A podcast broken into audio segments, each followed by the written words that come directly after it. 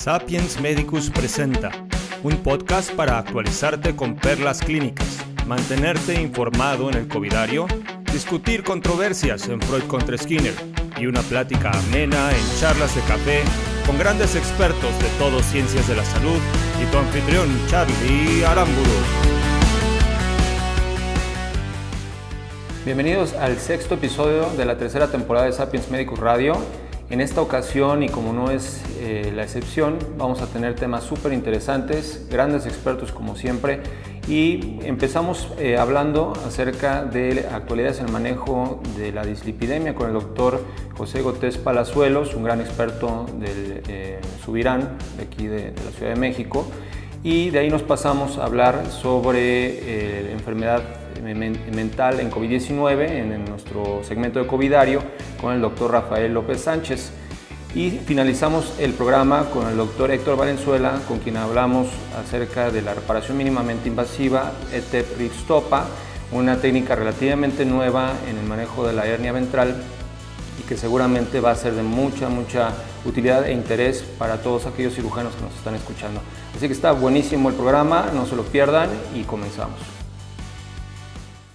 Comenzamos el episodio de esta ocasión con un tema eh, padrísimo y que bueno, eh, ha habido eh, actualizaciones recientes de pues, algunas, algunas guías, ¿no? Entonces vamos a platicar sobre la dislipidemia y bueno, todos sabemos que es un factor de riesgo súper importante para la cardiopatía isquémica y que contribuye de manera, y donde contribuye de manera importante pues, para la aterosclerosis.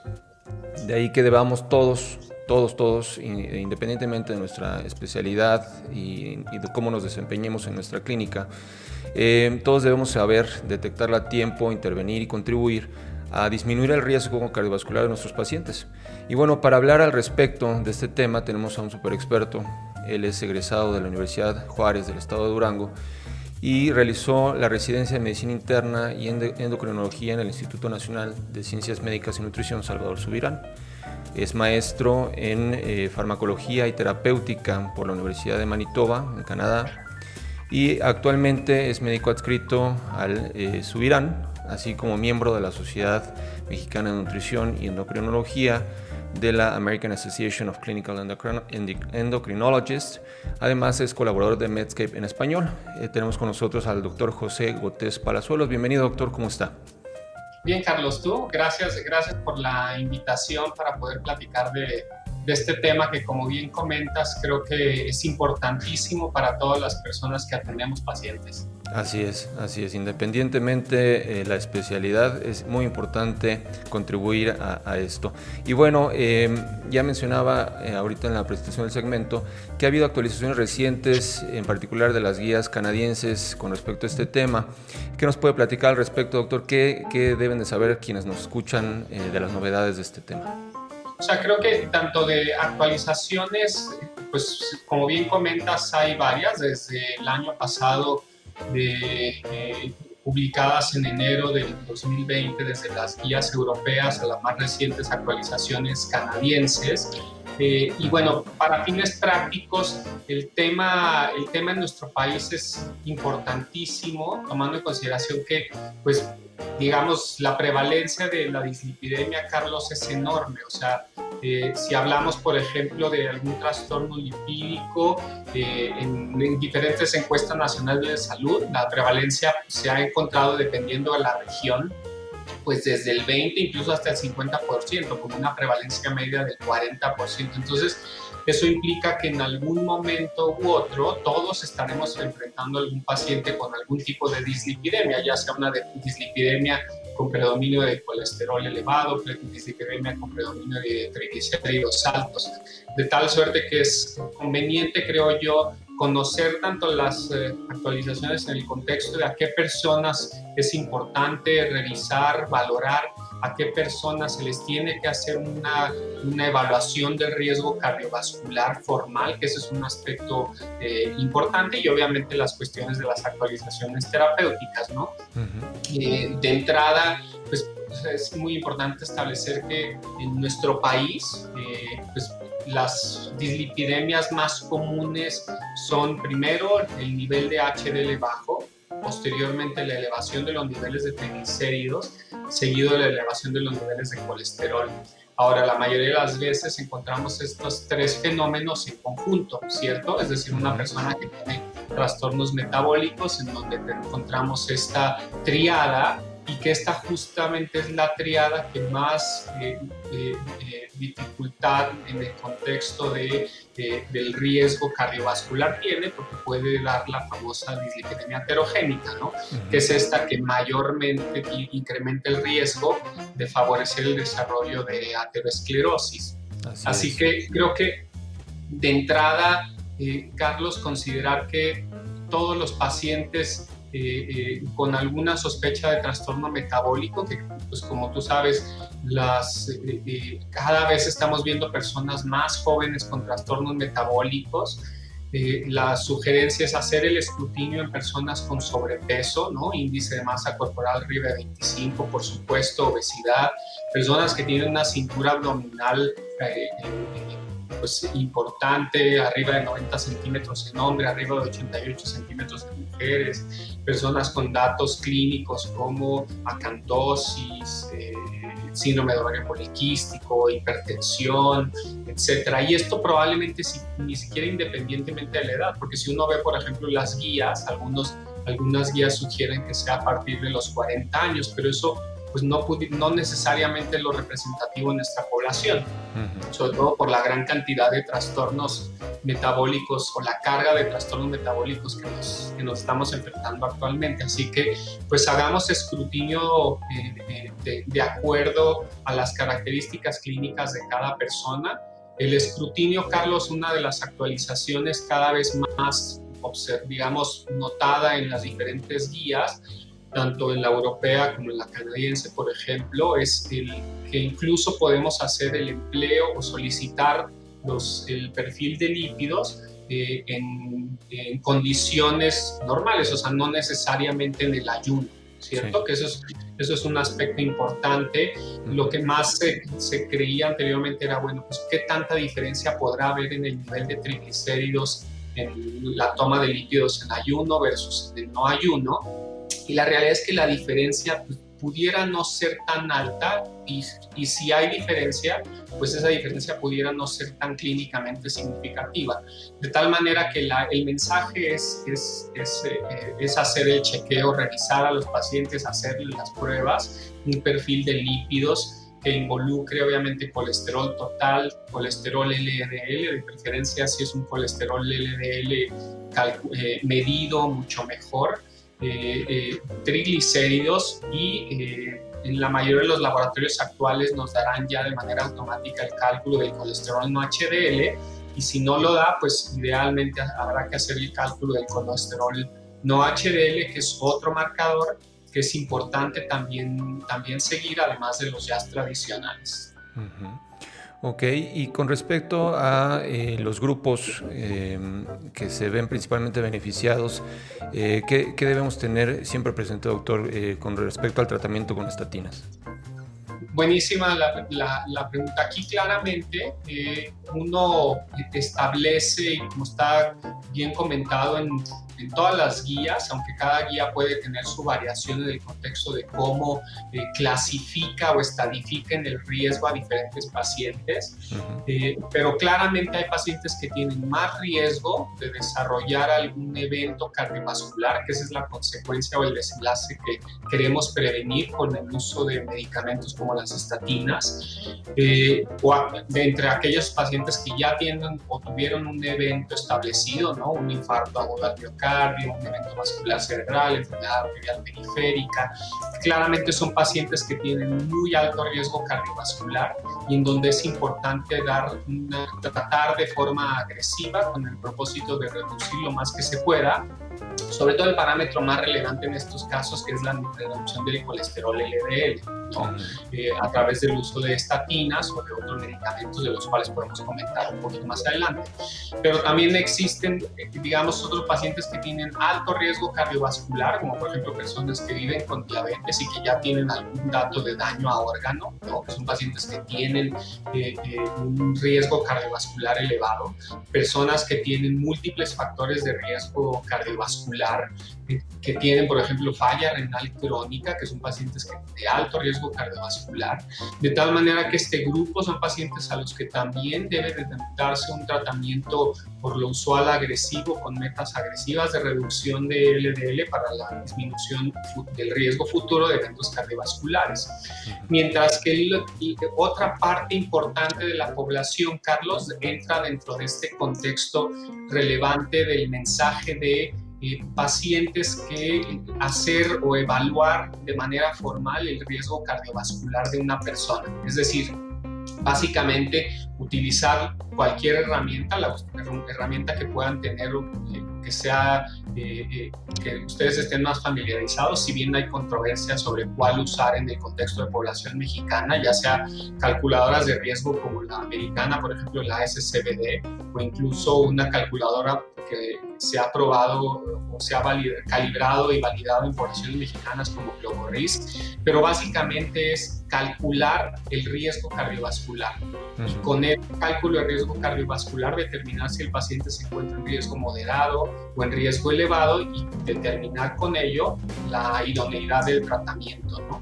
Porque si justamente lo que queremos identificar son los grupos que más riesgo tengan de evento cardiovascular, porque obviamente son los que más se benefician de la terapia con, con estatinas. Y bueno, aquí em, dentro del manejo es muy importante pues, el, control eh, metabólico, en este caso, por ejemplo, hablando de pacientes con diabetes mellitus. Eh, ¿qué, recomendación se hace en cuanto a lo estricto del, valor de la hemoglobina glucosilada, doctor? Mira, que ese es un tema muy importante, Carlos, porque eh, digamos que el lo, que tú tienes es que tienes una persona enfrente de ti, la tratas y quieres ver, pero no seguramente es una persona que además de tener diabetes, eh, probablemente tiene eh, sobrepeso, hipertensión y seguramente dislipidemia, ¿no? O tiene dislipidemia, hipertensión y sobrepeso o tiene hipertensión y sobrepeso. Es decir, son personas que tienen múltiples, por lo usual, múltiples factores de riesgo y actualmente lo que se busca el modelo de atención de, de atención integral, en donde queremos tener metas para los diferentes factores de riesgo para obviamente disminuirle su riesgo de mortalidad o de eventos cardiovasculares a largo plazo. Si hablamos, por ejemplo, en específico del grupo de personas que vive con diabetes, pues digamos, es un grupo muy heterogéneo, desde aquellas personas a la que a la mayoría de las personas un nivel de hemoglobina glucosilada menor a 7 será conveniente para reducir el riesgo de eventos micromascrovasculares. Sin embargo, hay grupos de pacientes, por ejemplo pacientes que tienen una gran cantidad de comorbilidades, donde el control intensivo pudiera ser más deleterio, entonces las personas pudiéramos andar manteniéndolas con una hemoglobina glucosilada más flexible de 7.5 hasta 8 pero incluso personas, por ejemplo, personas que se les hace el diagnóstico cada vez más temprano, jóvenes, 30, 35 años, sin comorbilidades, con una alta expectativa de vida, en donde claramente son personas a las que idealmente hay que tratar eh, muy estrictamente para llevarlos una hemoglobina glucosilada de preferencia cercanas o menores a 6. ¿Por qué? Porque así les va a ir mejor. A esas personas que viven con diabetes, que se controlan mejor, también tienen una mejoría en el perfil o en el patrón de, lípidos, ¿no? Ok, y bueno, ya este, hablando del tratamiento como tal de, con las estatinas, em, en, un paciente, eh, digamos, un, foco rojo, eh, que nosotros identificamos y, requerimos eh, pues un manejo agresivo en cuanto al, control de los lípidos, eh, ¿cuál sería la sugerencia en cuanto a, la, fórmula terapéutica, doctor? Pues mira, obviamente Carlos, ahí cuando si, si, estamos hablando, por ejemplo, de estos grupos de alto, de alto riesgo, de muy alto riesgo cardiovascular, o algunas otras asociaciones, como la, por ejemplo la endocrinólogos clínicos que dice riesgo extremo o extremadamente alto, son personas a las que se les requiere dar estatinas de las que llamamos de alta intensidad, es decir, cuya dosis es suficientemente alta para por lo menos reducir un, un 50% la concentración de LDL. Eso es más o menos como el resultado promedio de una dosis de estatina de alta intensidad. Para fines prácticos, estas dosis de alta intensidad de estatina en los dos preparados más comunes en nuestro país, eh, en México, son la torvastatina, ¿no? de una a dosis de 40 miligramos al día o a dosis de 80 miligramos al día, o rosuvastatina de 20 miligramos y de 40 miligramos al día. Eh, esas son dosis de alta intensidad donde el cambio esperable tendría que rondar por ahí del 50% del LDL basal. Ahora, vamos a decir, Carlos, que si una persona comienza con un LDL de 200 o de 190 y le damos una dosis de alta intensidad, ¿no? Vamos a decir, supongamos atorvastatina de 40 o de 80, pudiera ser que con esa no sea suficiente para poder llegar a las metas terapéuticas, sobre todo si es una persona que ya tuvo un antecedente de evento cardiovascular, ¿no? Eh, donde usualmente las metas es que queremos llegar a un nivel de LDL de menos de 70 o a veces incluso más bajo de eso, de menos de 55, porque mientras más bajo mejor. Entonces, en ese grupo de personas que les damos el tratamiento a esas dosis, observamos que no tienen ninguna reacción o evento adverso asociado a la estatina o son eventos adversos manejables, entonces se puede continuar la dosis de estatina, pero agregar, por ejemplo, una terapia de segunda línea, como pudiera ser el manejo con ezetimibe, que da, por ejemplo, una, un, un, efecto sinérgico sobre la reducción de colesterol, sin realmente agregarle un mayor riesgo en el contexto de reacciones adversas que incluso en muchas ocasiones se puede ya administrar en dosis combinadas fijas, ¿no? Entonces, eh, eh, y esto que, que, que, tú preguntas es muy relevante porque la, eh, busquemos evitar esta inercia de no intensificar el tratamiento cuando es necesario. es muy importante que si observamos que después de un par de meses, tres meses de tratamiento, una dosis alta, el paciente no ha llegado a metas, pues hay que revisar por qué no ha llegado a metas se está tomando el medicamento, no se lo está tomando, ¿no? Hay algo en el contexto del plan de alimentación, actividad física que le pudiéramos ayudar. Y si de plano, pues es por cuestión de que no le estamos llegando a la suficiente dosificación o no tenemos la suficiente intensificación eh, eh, o, no, tenemos un agente sinérgico, pues hay que intensificar la terapia, ya sea incrementando la dosis de estatina o agregando una terapia de combinación. Ok, pues buenísimo doctor. Eh, desafortunadamente ya se nos terminó el tiempo, pero ¿cómo le pueden contactar para continuar el diálogo a aquellos que estén interesados? Claro, claro que sí, Carlos. Pues mira, eh, me pueden contactar a través de Twitter. Mi, este, usuario. Eh, como me pueden usar, mi usuario es Gotes José, con la primera G en mayúscula y la J también en mayúscula, o a mi correo electrónico personal que es pepegotes.gmail.com. Okay. Y ahí, con todo gusto, Carlos. Y te agradezco mucho la oportunidad de estar aquí y pues les mando un saludo a todos esperando que se encuentre bien de salud y su familia también. Excelente, pues muchísimas gracias doctor por su tiempo y haber contribuido con este importante tema que seguramente eh, pues a todos quienes nos escuchan le va a ser de utilidad en eh, el manejo de, este tipo de pacientes y bueno, esperamos contar con, con, su participación pronto aquí en el programa en, en Sapiens Médicos Radio. Muchísimas gracias. Seguro, Carlos, cuídate mucho, gracias. Buen día. Continuamos con el episodio de esta ocasión en Covidario y vamos a platicar de un tema eh, muy muy interesante y que pues a todos, a todos nos ha eh, pues afectado, a todos nos involucra este tema y se trata de la enfermedad mental en COVID-19 y bueno, ¿qué grupo de la población no está afectado?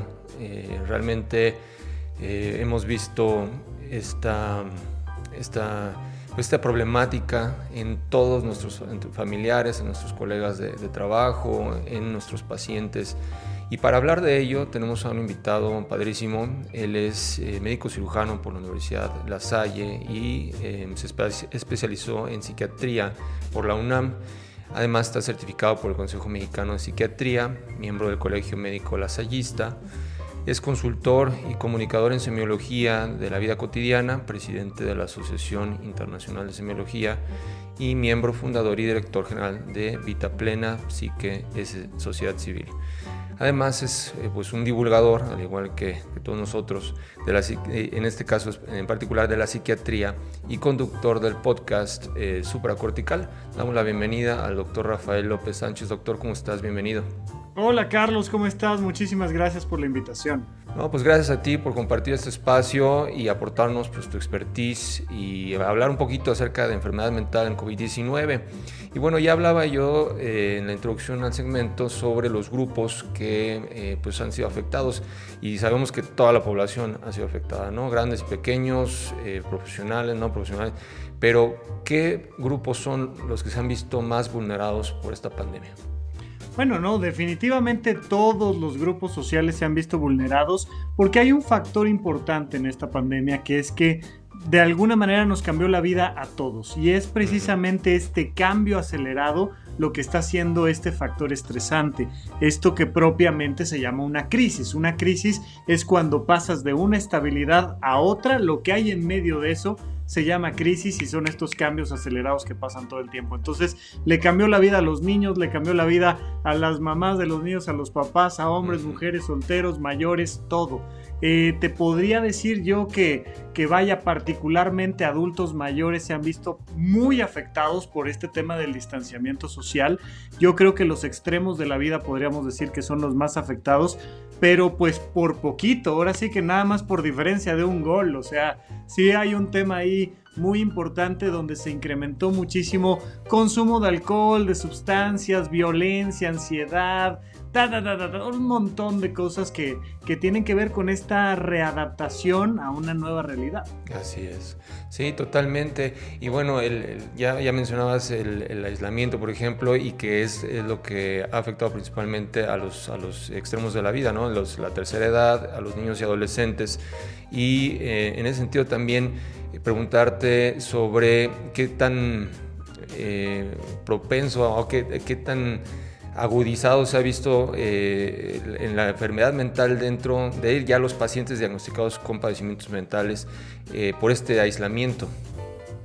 Bueno, eh, por supuesto que una vez que ya tienes algún tipo de trastorno mental, sea un cuadro depresivo, ansioso o vamos a llamarle esquizofrenia, TOC, trastorno bipolar, pues por supuesto que el riesgo se vuelve todavía mayor. Em, ya no se utiliza desde que entró el DSM5 esta clasificación de las enfermedades cuando un psiquiatra atiende a un paciente, tenía cuatro ejes que responder. El eje 1 era propiamente las enfermedades mentales, el eje 2 la personalidad, el eje 3 las enfermedades médicas no relacionadas al padecimiento principal y el eje 4 eran los estresores. A mí me gustaba mucho esa manera de hacer los diagnósticos completos porque este eje 4, que es el contexto en el que la persona está, es súper importante. No es lo mismo, hoy estoy deprimido, pero afortunadamente tengo recursos económicos, mi familia me apoya, están conmigo, estoy en un ambiente agradable, a decir, oye, además de todo, no tengo lana, me acaban de correr, me peleé con mi mujer, tal, tal, tal, tal. Entonces, ahorita el gran factor diferenciador con el resto de los momentos donde tenemos pacientes con algún tipo de enfermedad mental, pues es el eje 4, son los estresores. Y entonces muchas personas no decían, no, pues es que ya, ya vimos que nos podemos ahorrar el espacio de la oficina y que podemos trabajar todos en home office. Y hay mucha gente que dice, no, por favor, o sea, a mí me urge ya salir de casa y regresar a un espacio privado y no, no estar teniendo los niños encima y tal. Y entonces vamos viendo cómo cualquier factor, eh, los seres humanos somos muy particulares porque necesitamos al mismo tiempo un distanciamiento y al mismo tiempo una comunicación en comunidad. Entonces la pandemia nos ha traído un problema en los dos extremos, porque por un lado hemos tenido que alejarnos de nuestros grupos sociales y al mismo tiempo estamos ahora encerrados todo el tiempo en casa y no tenemos este, este pequeño espacio para estar a solas, estos minutos para estar en silencio. Entonces este contexto, este eje 4 es el que se volvió un factor que incrementó el eje 1, el eje 2, el eje 3, ¿no? Sí, totalmente. Y bueno, hablando de estrés, eh, quisiera tocar ahí dos puntos en particular. Uno de ellos es el estrés postraumático que eh, están viviendo no nada más los médicos que están atendiendo a, pacientes graves, que están lidiando todo el tiempo con, la muerte, sino también los, mismos familiares, ¿no? que no están en posibilidades de eh, pues, ver a sus, familiares en sus últimos momentos, ni siquiera pues, poderles tener un un funeral eh, de manera pues, tradicional o lo que sea. Eh, aquí, ¿qué, ¿qué, es lo que tú has visto con respecto a este estrés postraumático, eh, las secuelas que tiene en, las familias? Fíjate que, que, lo pondría yo en tres cajas diferentes, como para tratar de ser más claro, sin embargo tienes toda la razón en que todos los involucrados van viviendo muchas experiencias que se combinan, pero vamos a ponerlo en tres cajas solo para, para tener un poquito más de orden y de claridad en esto. Primero, los que están desarrollando mucho estrés postraumático son las personas hospitalizadas que afortunadamente se recuperan, ¿no? Pero personas que pueden durar 15 días, un mes, dos meses, o sea, hemos visto casos extremos de gente que está ¿no? Eh, entre que la intuban y luego ya la, extuban, pero este, está aislado, pero el contacto que tiene con su entorno es mínimo. Algunos medianamente se pueden comunicar con el exterior con un teléfono, otros ni siquiera tienen esa oportunidad y sí se da un fenómeno muy fuerte de estrés postraumático en personas que estuvieron hospitalizadas y que afortunadamente se recuperaron y fueron dados de alta.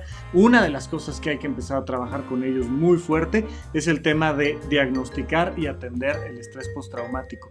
En el caso de la familia, eh, más que el estrés postraumático, lo que vemos es un duelo complicado, ¿no? Esto que dices eh, de, no pude estar ahí, no pude volver a hablar con él, con ella, no lo pude acompañar, me sentí culpable por no llevarlo antes, por llevarlo después, por no sé qué, por, un montón de cosas.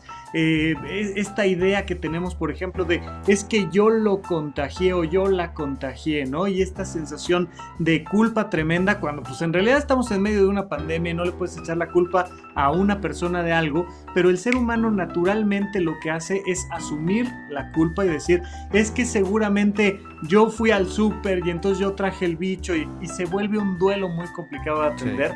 Y la otra, nuestros colegas que están verdaderamente dejando alma y cuerpo ahí en la atención y que entonces empiezan a tener este síndrome de burnout muy caracterizado por o un distanciamiento emocional tremendo o empiezas a descargar tu irritabilidad y tu cansancio en la persona en la que estás atendiendo, pero que básicamente es un cuadro depresivo, es un trastorno depresivo mayor que está contextualizado dentro de todo el tema de la atención hospitalaria, médica y tal, y que tiene esta característica donde empiezas a, a tener un conflicto con tu actividad diaria, pero que básicamente es una depresión. Entonces yo lo pondría como en, esos, en esas tres grandes enfermedades, el estrés postraumático, el duelo complicado y el síndrome de burnout en nuestros compañeros. Ya, y, de, esto último que, hablas, em, el estrés traumático secundario, sería algo que, quisiera, lo quisiera ahondar un poquito, porque em, obviamente, eh, digamos, la, depresión mayor ya es, digamos, la consecuencia del sometimiento constante a, esa situación, pero ¿cómo, cómo afrontar desde el punto de vista de un colega que está metido ahí en, en las unidades de COVID? Con ese estrés traumático secundario de ver a los pacientes sufrir de esa manera, de verlos morir y, demás, ¿no? Sí, lamentablemente, igual como estamos rebasados en nuestra capacidad de atender al número de pacientes infectados, pues también estamos rebasados en la posibilidad de dar recomendaciones para la línea que está atendiéndolos ahí constantemente.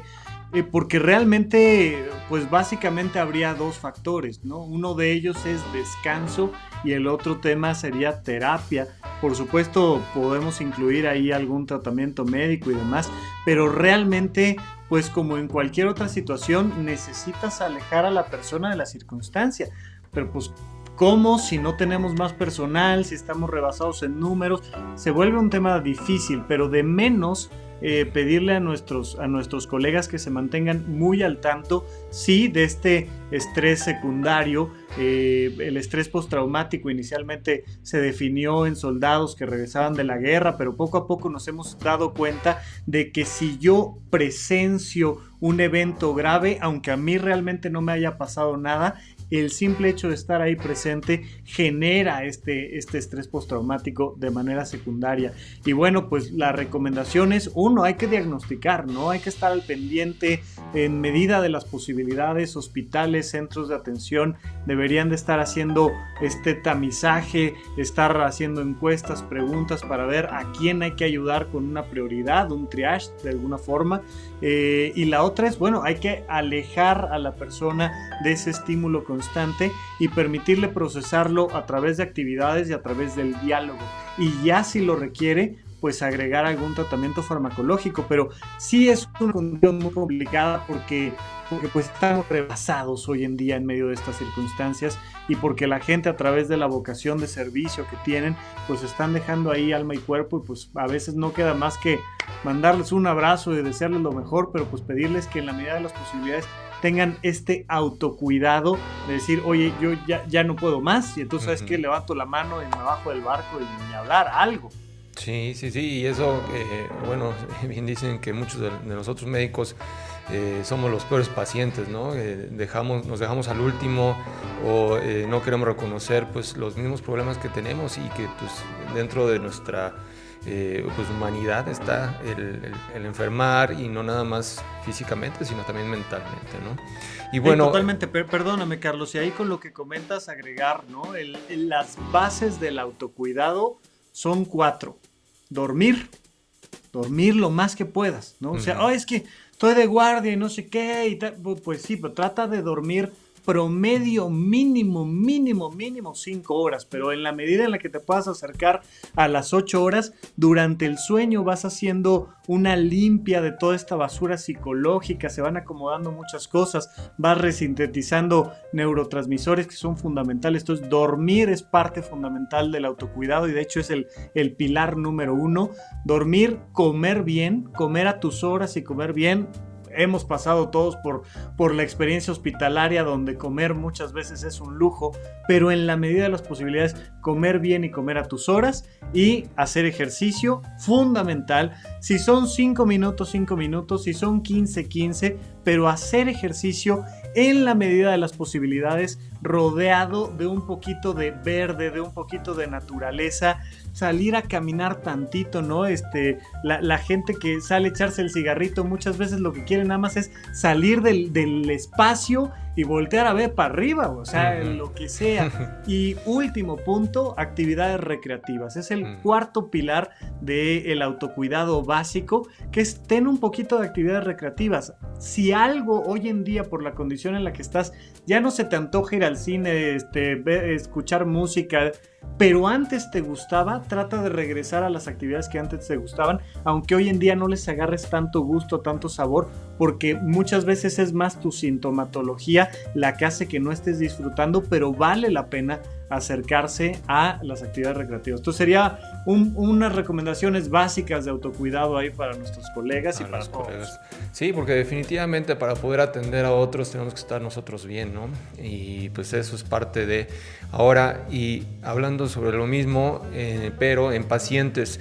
Eh, porque definitivamente quien nos escucha, eh, pues me gustaría que se llevara puntos a, casa y que pueda, bueno, más bien al consultorio o a, su práctica profesional para eh, pues aplicar a los pacientes, para ayudar a los pacientes en ese sentido y cuáles son las estrategias que, podrías recomendar a nuestros colegas eh, para a su vez apoyar a sus pacientes. Bien, eh, creo que un tema que tenemos los, los médicos es que muchas veces nos centramos únicamente en nuestra especialidad o en el diagnóstico principal y vamos teniendo esta visión de túnel que nos limita. Entonces, la primera recomendación, y me encanta que tengan la posibilidad de escuchar un podcast como este, donde se habla y toca de diferentes temas, porque el hecho de estar escuchando conversaciones relacionadas con otras áreas de nuestra especialidad, por supuesto con temas de salud mental, de psicología, eh, incluyo ahí cualquier otra cosa de otras ciencias, otras artes, otras filosofías, lo que va haciendo es que esta visión de túnel se va ampliando y nos va permitiendo pensar diferente y por tanto cuando estamos frente a alguien en el consultorio nos va permitiendo decir oye aquí trae un temita que no propiamente es lo que me toca a mí atender pero al menos le puedo hacer alguna recomendación y en ese sentido eh, la recomendación con los pacientes sería uno pregunten y escuchen ¿no? si tienes a alguien que haya perdido un familiar que esté, que esté empezando con síntomas de COVID y que por tanto tiene miedo de morirse, de, que le pase algo grave, de dejar a sus hijos. Hay que mantenernos con los oídos bien abiertos para poder hacer las preguntas correctas y normal, pues si no nos toca a nosotros dar la atención o sentimos que nos rebasa el caso, hacer una referencia hacia algún otro lado y a veces la referencia puede ser simplemente a un libro, a un video, a un podcast, a, otro profesional, por supuesto, a un psicólogo, a un psiquiatra. Eh, no hay necesidad de que traten de resolver un problema como un duelo complicado en medio de un consultorio cuando estamos atendiendo alguna otra cosa, pero sí mantenernos muy atentos. Y en general pues recordar que estos síntomas de estrés postraumático, de duelo complicado, de burnout, pues los vamos a ver caracterizados sobre todo por tristeza, abandono de las actividades recurrentes, irritabilidad. Entonces, si te platican un poquito de cosas que, están cambiando en su personalidad, en su forma de vivir la vida, pues vale la pena preguntar un poquito más, escuchar un poquito más y referir. Eso es todo. Así es. Pues ahí está, buenísimo. Eh, doctor, ¿cómo te pueden contactar para continuar el diálogo? Toda la información está en mi página web, rafalopez.net, pero si me quieren buscar en redes sociales, arroba rafarufus en todas las redes con doble R en medio. Y eh, mi podcast supracortical, ahí platicamos de este y otros temas con todo gusto. Y pues nada, aquí, gracias por invitarme. Cuando me quieran invitar, que acá me encuentren. Buenísimo, pues ahí está el doctor Rafael López Sánchez, gracias por haber participado en nuestro podcast y pues seguramente no va a ser la última vez que te, te estemos molestando por acá. Gracias Carlos, te mando un gran abrazo. Igualmente, hasta luego. Finalizamos este sexto episodio de la tercera temporada de Sapiens Médicos Radio con charlas de café y vamos a platicar sobre eh, un tema muy interesante, en particular para los cirujanos, y se trata de la técnica ITEP eh, Ripstopa, eh, una técnica pues, que tiene relativamente pocos años que ha evolucionado y que realmente presenta ventajas padrísimas. Para ello tenemos a un gran experto con quien vamos a charlar eh, sobre este tema. Y bueno, él es egresado de la Universidad Autónoma de Guadalajara, realizó su especialidad en cirugía general en el Centro Médico Nacional de Occidente y tiene un posgrado en cirugía de mínima invasión por la Universidad de Estrasburgo en Francia. Además tiene un diplomado en hernias y sus áreas de interés son eh, pues ETEP precisamente y la cirugía robótica. Tenemos con nosotros al doctor Héctor Valenzuela. Bienvenido doctor, ¿cómo estás? ¿Qué tal Carlos? Muy bien, ¿y tú? Bien, bien, pues aquí un gusto tenerte en eh, pues nuestro podcast y platicar sobre esta técnica eh, pues que realmente está padrísima. ¿Qué, qué ventajas, eh, más bien, ¿en qué consiste la técnica ETEP Ripstop empezar? Muy bien, claro que sí. Pues mira, la, la, finalidad, el principio de esta técnica es llevar un gol estándar de la cirugía tradicional, de la cirugía abierta, que es la técnica de Rips Stopa, que consiste en la colocación de una malla retromuscular, una malla simple, sin recubrimiento, que no está hecha para estar en contacto visceral, y por lo mismo evitar todas las comorbilidades que representa tener una malla intraperitoneal o una malla en contacto con el intestino. Y además hacer un cierre y una reconstitución fisiológica de la pared abdominal. Esto es un gol estándar en la cirugía abierta y en la cirugía laparoscópica se había únicamente destinado la reparación de las hernias ventrales a la técnica IPON Plus. El doctor Jorge Daes diseña una técnica que se llama ITEP, en donde ve una, desde 2 centímetros detrás del ombligo, la posibilidad de reparar hernias inguinales colocando una malla que no es de contacto intraperitoneal sin ingresar a la cavidad abdominal. Y posteriormente el doctor Igor Beliansky, que es un cirujano en Anápolis, en Maryland, en Estados Unidos, lleva esta técnica a las hernias ventrales. Y esto estamos hablando de hace poco, como lo mencionas. Es una técnica de alguna manera novedosa, tiene aproximadamente cinco años. Publicaron su primer artículo en el 2016 y en el 2017 es cuando viene el boom en donde diferentes grupos de cirujanos en otras partes del mundo la empezamos a, tratar de adoptar. Yo particularmente me inicié en la técnica en el 2018, en abril del, 2018. Ok, pues sí, realmente es una técnica reciente y bueno, ¿qué ventajas presenta esta técnica con, respecto a otras, como por ejemplo la, que mencionaste, IPON Plus, TAP ventral? ¿Qué, ¿Qué ventajas hay con respecto a eso? Muy bien, pues hay muchas cosas que platicar. Cuando la comparamos con el iPhone Plus, hay que conocer en qué consiste un iPhone Plus. iPhone Plus consiste en entrar a la cavidad abdominal, hacer una lisis de adherencias, cerrar un defecto herniario y colocar una malla cubriendo ese defecto intencionalmente con un overlap suficiente para que se trate de evitar la recurrencia, pero esta debe de ser una malla hecha para estar en contacto visceral. Esto confiere algunas potenciales complicaciones principalmente asociadas a el hecho de que la malla está en contacto con el intestino. Entonces, como primera ventaja, esta técnica te ofrece poder colocar la malla fuera del espacio peritoneal. Segundo, las mallas hechas para estar en contacto peritoneal son mallas costosas porque son mallas que tienen tecnología y que necesitan ponerles barreras que van a tratar de impedir que se formen estas adherencias. Por lo tanto, estamos hablando de mallas la mayoría arriba de los 15, 20 mil pesos, que necesitan mecanismos para abrirse y para colocarse y, posicionarse e incluso eh, fijarse dentro del abdomen, que muchas veces se asocian a dolor en el postoperatorio. Cuando hacemos ITEP, no necesitamos una malla costosa, podemos utilizar una malla de polipropileno. Yo en lo particular utilizo polipropileno de peso mediano, macroporosa para que tenga una adecuada integración. Y no necesitamos ningún tipo de fijación penetrante porque este es un espacio virtual, es un espacio que está ahí entre el músculo y la fascia posterior, pero tú lo vas a desarrollar, vas a crear un neumo eh, pseudoperitoneo en esta área y una vez que concluye la cirugía vas a retirar el CO2 y el espacio se va a colapsar y va a quedar la malla fija en el espacio que tú la quieres. Con esta técnica tú puedes abordar defectos de la línea media, defectos fuera de la línea media y cuando la asocias a separación de componentes, administración de toxina botulínica, a una preparación del paciente con una hernia ventral gigante, es incluso muy resolutiva para hernias gigantes. Entonces, cuando la comparamos con el iPhone Plus en particular, tiene muchísimas ventajas.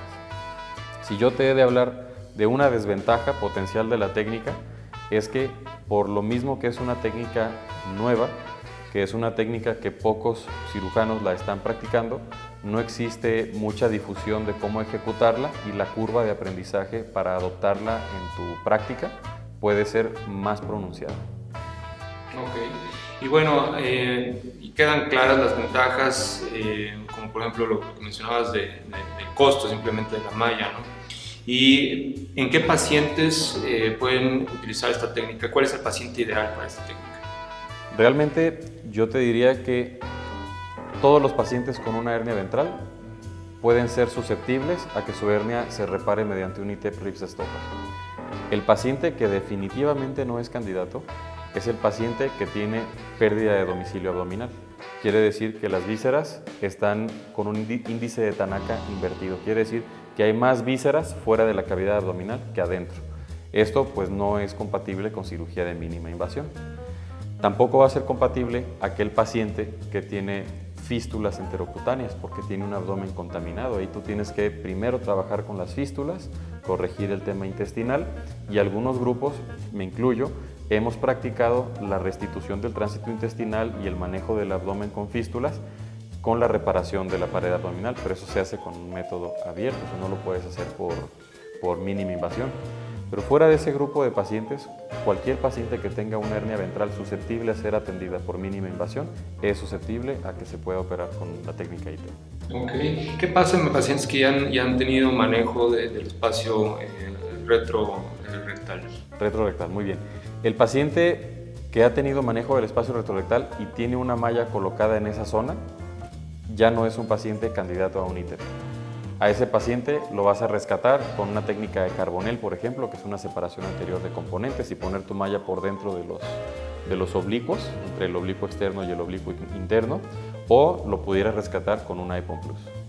Ok, y bueno, eh, también ha pasado eh, y, se ha este, hecho notorio el hecho de la sobreindicación de esta técnica. ¿Qué nos puedes comentar al respecto? Bueno, mira, hay pacientes que tienen defectos herniarios menores de 2 centímetros, que no tienen diástasis de rectos, que es un defecto que lo puedes abordar perfectamente bien con anestesia local, con un poco de sedación, que vas a hacer un mini ribs abierto, que lo puedes hacer incluso transumbilical obviamente ese paciente encontraríamos que hay una sobreindicación para hacer un procedimiento laparoscópico.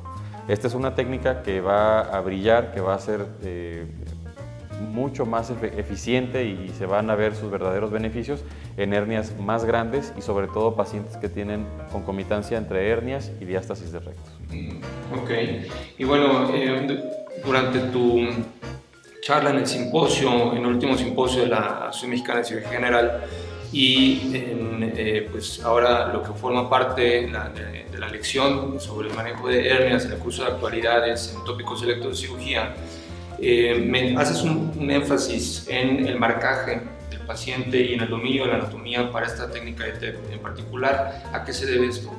Muy bien. Primero, la, la anatomía extraperitoneal es una anatomía que no estamos muy familiarizados los cirujanos con ella. ¿Por qué? Porque es un espacio al que rara vez hemos accedido de forma laparoscópica. Lo segundo es que cuando tú estás viendo el vientre de un paciente desde afuera, no sabes con precisión en dónde inicia el defecto herniario o la diástasis de rectos y en dónde está su línea semilunar. Entonces, para entrar al espacio retrorectal tienes que saber dónde empieza el defecto herniario y en dónde está la línea semilunar. Porque si tú ingresas muy cercano al defecto herniario, tu espacio de trabajo para hacer tu disección y el crossover al espacio retrorectal contralateral no va a ser suficientemente amplio para que puedas trabajar de forma cómoda. Si tú entras lateral a la línea semilunar, pues no vas a estar en el espacio retrorectal y es muy factible que crees una hernia hiatogénica.